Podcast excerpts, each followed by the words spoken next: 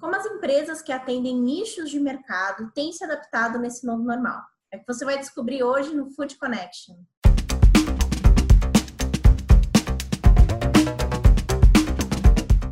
Estou de volta com mais um Food Connection, um programa para toda a cadeia de alimentos e bebidas. Eu sou Ana Domingues e hoje nós vamos falar sobre as empresas que atendem nichos de mercado como têm sido esses desafios e quais foram até as oportunidades encontradas. Mas antes da gente começar a falar sobre isso, queria que você já se inscrevesse no nosso canal, ativasse as notificações para acompanhar tudo que acontece aqui no nosso programa. Você também pode acompanhar todos os nossos episódios nas principais plataformas de podcast. Bom, atender um nicho específico de mercado requer muitos cuidados e com a pandemia trouxeram aí alguns desafios e também oportunidades. Para começar a falar sobre esse tema, eu queria compartilhar com vocês a conversa que eu tive com Marcelo Kaufmann, que é proprietário do restaurante Nick, que atende e serve alimentos kosher. Vamos entender um pouquinho desse mercado como tem sido esse momento tão atípico para eles? Vamos lá.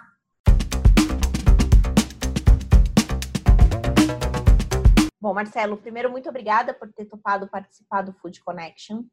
É, mas antes da gente começar a conversar, falar um pouquinho mais sobre o restaurante, eu queria que você me explicasse o que, que é um alimento kosher. Então, primeiro agradeço super a oportunidade de participar com vocês. É, a questão da alimentação kosher, isso existe há 2.500 anos atrás. Então, nós vemos hoje essa onda de veganos, intolerantes à lactose, mas, na verdade, isso aí, é, na, na, na, área judaica, desde o recebimento da Torá, da nossa Bíblia, a gente já recebeu leis dietéticas, então nós já cuida, cuidávamos desde lá da, da nossa alimentação. O que, como é que a gente pode resumir de uma forma, é, vamos chamar de simples? Então, existem várias várias leis né, que elas são de acordo com o que a gente chama de alahá, que são as leis judaicas, que se aplicam para várias situações. Então, você tem é, questões de ética, você tem questões de alimentação, você tem questões de negócio, você tem, em todas as áreas, você tem leis que são é, regradas pela Torá. Então, no caso do kasher, existem algumas linhas básicas. Uma delas é não misturar carne com leite. Isto é uma lei não comer frutos do mar, é outra lei. Os, os animais, nós só comemos os animais que são eh, domésticos, dóceis, não comemos aves de rapina, eh, não comemos insetos. Então, eh, tem uma, uma série de leis que eles restringem vários tipos de, de alimentos que não seriam apropriados para o consumo. A palavra kasher ou kosher em inglês, ela significa adequado, apropriado. Então, o judaísmo ele faz um, um recorte aonde a gente pode e a gente não pode é, nos alimentar, né? É muito sabida aquela frase que a gente é o que a gente come. Então nós não comer, não queremos comer sangue, não queremos ser sanguinários, não queremos comer é, animais ferozes, enfim, em termos de comportamento. Então tudo isso está é, relacionado de um lado que a gente consegue entender, que são leis que a gente, é, o discernimento humano entende, e existem outras leis que nós não somos capazes de entender, porque isso foi dado por Deus e Deus é infinito, a gente é infinito, então tem coisas que a gente realmente não entende. E me conta uma coisa, Marcelo, quais são os preparos para um restaurante é, oferecer esse tipo de alimento? Olha, Ana, hoje mais do que nunca, todo mundo está preocupado com os atributos de confiança, de, de, de, de qualidade, né? É, se a gente pensar assim recentemente no, no, coronavírus, não sabemos se é morcego, se é cobra, se é, enfim, a gente não sabe, mas com certeza isso nada disso tem a ver com a alimentação caché. Se a gente voltar um pouco na, na época da vaca louca, também, se a gente entender as causas disso, com certeza absoluta, elas não têm nenhuma ligação com a kashrut, com a questão kasher. É, esta, esta parte da segurança, da confiança, isso é a base da kashrut, como a gente chama, tudo que envolve kasher, chama de kashrut. Então, nós temos no restaurante um inspetor que ele é responde diretamente ao rabino que nos dá a acreditação e este inspetor ele fica full time no restaurante. Então, eu como o proprietário do estabelecimento, eu não possuo a chave. Quem abre e quem fecha o restaurante é esta pessoa que em hebraico nós chamamos de mashgiach.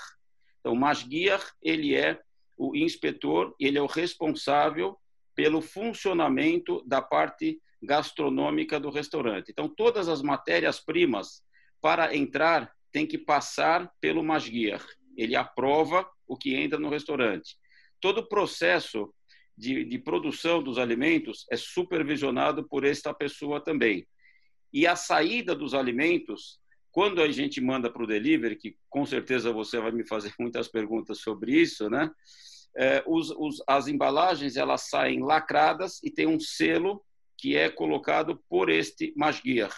Então, quando alguém recebe um alimento que vem de um restaurante kasher, ele vai ver que tem um lacre, além dos lacres normais, tem um lacre que ele faz referência a qual é o rabino que liberou este restaurante.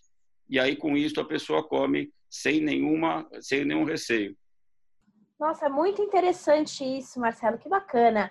Eu queria perguntar exatamente sobre o delivery, né? A gente sabe que a experiência gastronômica no salão do restaurante é, é muito importante. Muitas pessoas, né, estão sentindo falta desse momento de estar no restaurante. E eu queria saber qual foi o desafio de trazer a experiência de uma refeição kosher para levar, né, no, levar toda essa experiência no delivery. Qual foi o desafio para fazer isso?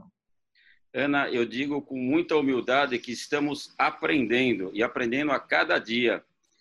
É, o, o, restaurante ele foi é, todo a, a, foi idealizado para o atendimento presencial, né?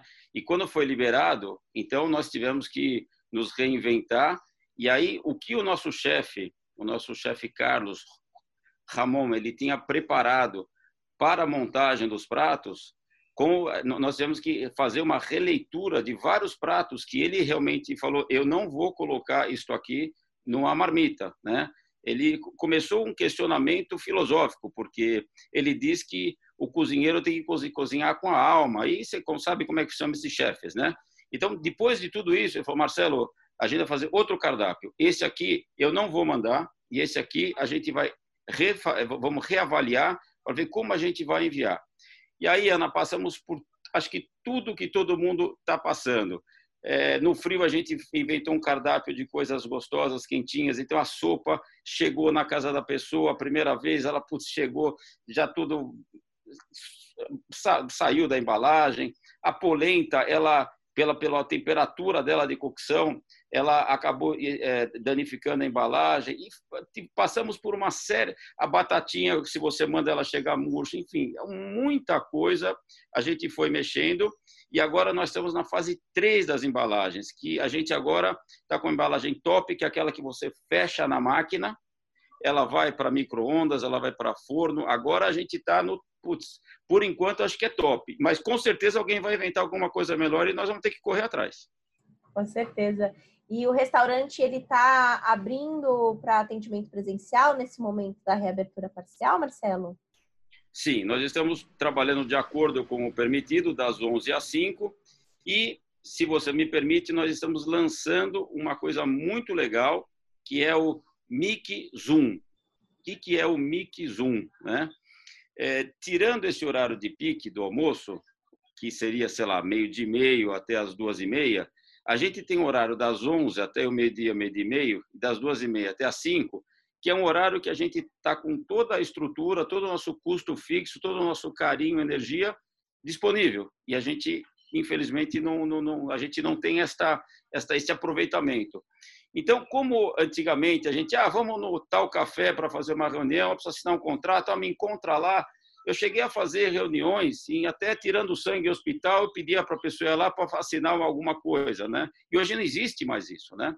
Então, a ideia que nós tivemos é montar um cardápio especial de algumas guloseimas, de alguns petiscos, que durante este horário, fora das refeições, nós vamos ofertar. Então, cada pessoa vem no restaurante, a gente tem um terraço super legal, e a gente criou uma área com internet, o restaurante ele tem uma super infraestrutura, e ele vem, cada um conecta seu notebook, seu celular, na, no Wi-Fi, e cada um vai fazer a sua reunião, vai, vai participar da sua festa, vai dar sua aula, preparar o seu discurso, enfim. E longe daquele dia a dia da casa, que às vezes a pessoa tem. Eu tenho quatro filhos, na verdade, cinco considerando a minha enteada. Então, às vezes, eu não consigo trabalhar em casa, você imagina. Então, eu vou para o Zoom, para o Meet, vou sentar, vou preparar. Se eu chegar 11 horas, 11 e meia, eu vou fazer a minha reunião, já aproveitei almoço. Então, o restaurante ele vai ficar, se Deus quiser, com gente assim, é, dinamicamente é, o dia inteiro.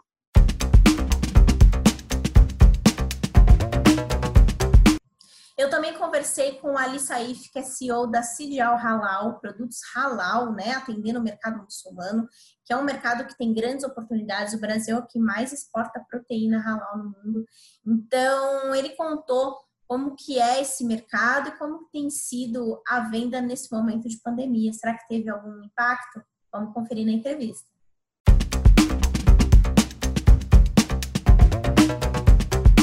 Bom, Ali, é, para começar o nosso programa, eu queria primeiro agradecer a sua participação no Food Connection e começar perguntando sobre esse mercado halal. Conta para gente o que, que é o produto halal, conta mais informações, conta um pouquinho mais para gente. Tudo bem, muito obrigado pelo convite, é uma honra estar com vocês aqui. Bom, o mercado halal, ele, a palavra halal, ele engloba muita coisa, tá? A palavra halal vem da palavra, é, vem do árabe, aquilo que é lícito, é tudo, tudo aquilo que é permitido para o muçulmano fazer, proceder, e até, até na sua alimentação. É um modo de vida. O modo de vida do muçulmano deve ser halal. Os bons tratos, como ele trabalha. Para você ter uma ideia, nós estamos falando de não só de alimentos, mas como cosméticos, linhas bancárias, então, tudo tem uma, tudo tem uma, no Alcorão está previsto um conjunto de regras nos jurisprudências islâmicas que explica como a vida do muçulmano deve ser 24 horas, aquilo que pode, que é halal, e aquilo que não pode, conhecido como haram.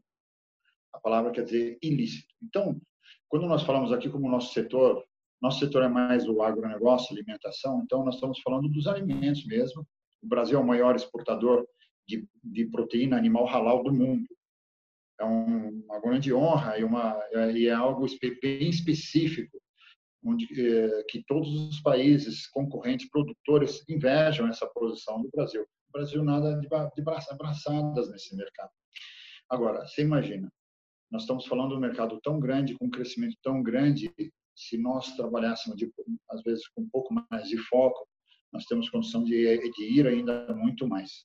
Então, para que você tenha uma ideia, os muçulmanos nós somos por volta de 1 bilhão e 800 milhões, quer dizer, somos quase um, por volta de um quarto da humanidade.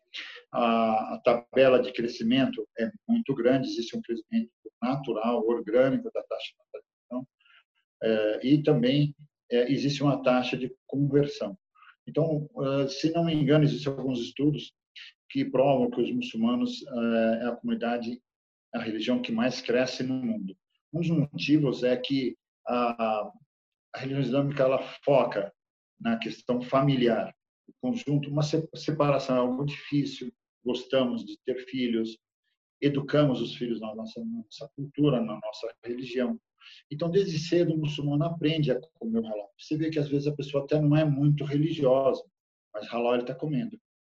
É proibido totalmente comer carne de porco, difícil quando você vai achar um muçulmano que, que come carne de porco. Bebida alcoólica, de suma, é totalmente proibido. Então, tudo aquilo que o muçulmano pode consumir está disposto, o mercado inteiro de 1 bilhão e 800 milhões de muçulmanos estão dispostos a comprar os nossos produtos. E o Brasil é o país que pode fornecer muito bem esse, esse, esses produtos. Mas tudo que tudo isso depende de um controle, de uma de um certo treino que, que deve haver das empresas, da, da, das, pessoas que estão participando do processo. Precisamos entender que o, o abate halal é uma coisa, é uma fase. Antigamente, entendíamos que abate halal era o ponto principal. Hoje ele é um dos pontos principais. Toda a cadeia deve ser certificada, toda a cadeia deve ser controlada, desde o do, do, do, desde o início, dos primórdios, das questões dos aviários, do, do, gado, então, que a gente chama de door to door ou farm to fork. Então, desde o início, todo o controle, ração, alimento, tra bons tratos, não pode, o animal não pode sofrer, tem que ter, tem que ter cuidado com o bem-estar animal.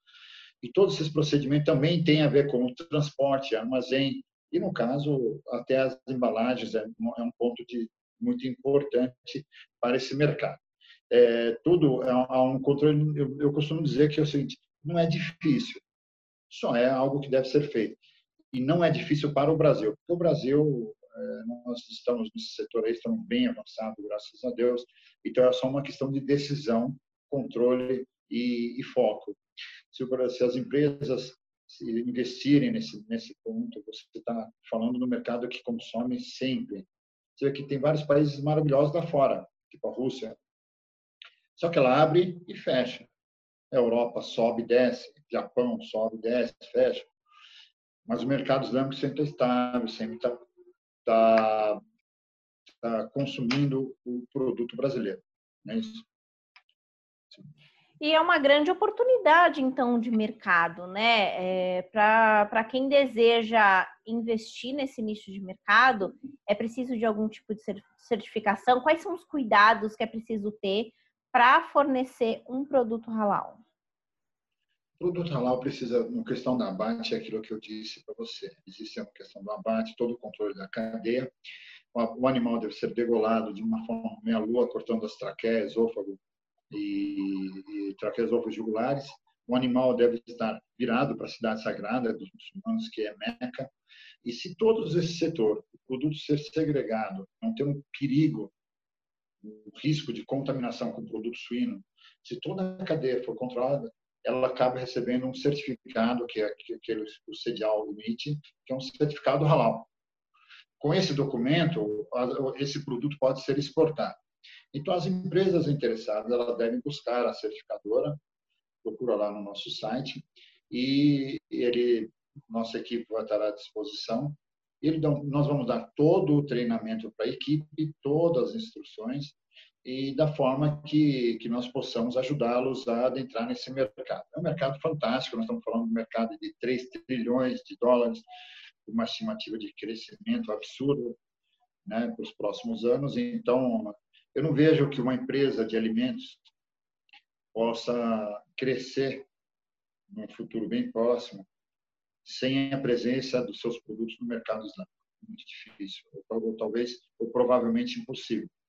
As, as empresas devem se preparar para isso e existe todo um controle. Não há, é, não, não, há, não é uma questão tão, tão simples. Ela é simples de fazer, mas ela é, tem um trabalho a ser feito. Ela deve, deve ser levada em consideração e deve ser buscado antes. Então, o CDL está disposto a todo o treinamento e ver o que vocês precisam, estamos à disposição. Perfeito. E, bom, nesse ano a gente foi uhum. surpreendido aí com a pandemia, né, que impactou todo o nosso mercado. Eu queria saber como que o mercado halal é, sentiu aí o impacto da pandemia. É, no, no, a, a, princípio eu, eu, estava um pouco preocupado com essas questões, mas o mercado continuou consumindo é, e até teve um crescimento importante. Os países islâmicos se estocaram, compraram bastante produto tá? e mantiveram um volume altíssimo. Você vê, quando a gente está falando aqui, os clientes não estão comprando, os importadores estão parando, o mercado não está parando. Lá, uh, comprando, produzindo, pagando direitinho, como se deve ser feito. É lógico que depois do estoque acabou se ajustando. Houve uma certa dificuldade que os produtos foram resselecionados, né? Houve uma adequação do produto. Hoje tem uma questão de food service muito grande e fast food, né? E teve muito grande. Então, os produtos acabaram mudando. Aquele produto da gôndola do supermercado acabou sendo exportado menos. Então, acabou sendo transformado mais para os fast foods e etc. Então, houve uma adequação. Mas não, não houve uma queda Muito pelo contrário, houve uma, um aumento na pandemia. Foi realmente um efeito interessante, até porque os, os países precisam se abastecer de proteína animal e o Brasil sempre tem feito um, um bom trabalho nesse ponto. Com certeza. E para se destacar nesse mercado, acredito que a concorrência seja forte também, né? Uma grande oportunidade de venda. Mas como que uma empresa que investe e, e atua nesse mercado pode se destacar em meio a tantos, tanta concorrência? Olha, a concorrência ela, ela realmente existe, ela é, sem dúvida como em todos todos todos os lugares, mas os países árabes, os países árabes são bons negócios. Se você tiver o produto correto, fornecer com o certificado halal, fazendo tudo certinho, com todas as adaptações necessárias. O Brasil já está à frente de muitos países. Então, eu tenho certeza que o Brasil consegue. Quando as empresas entram novas, elas sofrem um pouco para entrar, mas entra. entra. Eu nunca vi uma, uma empresa que decidiu entrar nesse mercado e não conseguiu. Eu não vi nenhuma empresa que entrou nesse mercado e perdeu dinheiro. Eu só vi, eu só vi empresas que teve muito sucesso quando elas tiveram dificuldades, como houve alguns anos atrás, algumas plantas que foram desabilitadas para da Arábia Saudita. A Arábia Saudita, nós tínhamos 140 plantas frigoríficas certificadas no Brasil e de frango, no caso, e a Arábia Saudita cortou várias. E hoje temos 16 ou 19, agora não lembro. Mas mesmo assim, o Brasil conseguiu continuar com um volume altíssimo para a Arábia Saudita. Então, quem perdeu as plantas estão reclamando, não acharam que era uma era uma era uma coisa que ah, tem problema, eu perdi a Arábia Saudita, eu perdi esse mercado. Não. O mercado é fantástico, é exigente, exige uma qualidade, existe um controle, existe um, exige um controle da questão halal, mas é, é um mercado maravilhoso. Eu nunca vi o pessoal lidando com carta de crédito. Há uma questão de confiança muito grande, de pagamentos adiantados, pagamentos por documento, por documento CAD lá na troca de documentos. Então, é uma coisa muito automática.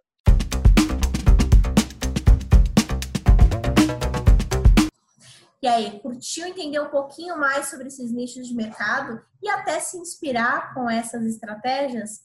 Bom, já dá um like aqui nesse vídeo, compartilha com quem você acha que tem interesse por esse tema e fica ligado que nessa semana ainda tem muito assunto bacana para rolar aqui no Food Connection. Eu te espero amanhã. Até logo!